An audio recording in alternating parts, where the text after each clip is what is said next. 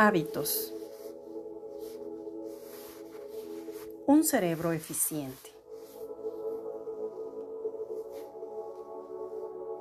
Ahorrar esfuerzo mental puede ser engañoso, porque si nuestro cerebro descansa en el momento inadecuado, puede que se nos pase por alto algo importante. Olvidar algo, no detectar un coche a alta velocidad, etc. El estado de alerta depende mucho de nuestra condición mental los ganglios basales de los que hemos hablado, han diseñado por tanto tiempo un sistema inteligente para determinar cuándo comenzar o terminar un fragmento de conducta específica, es decir, de un hábito.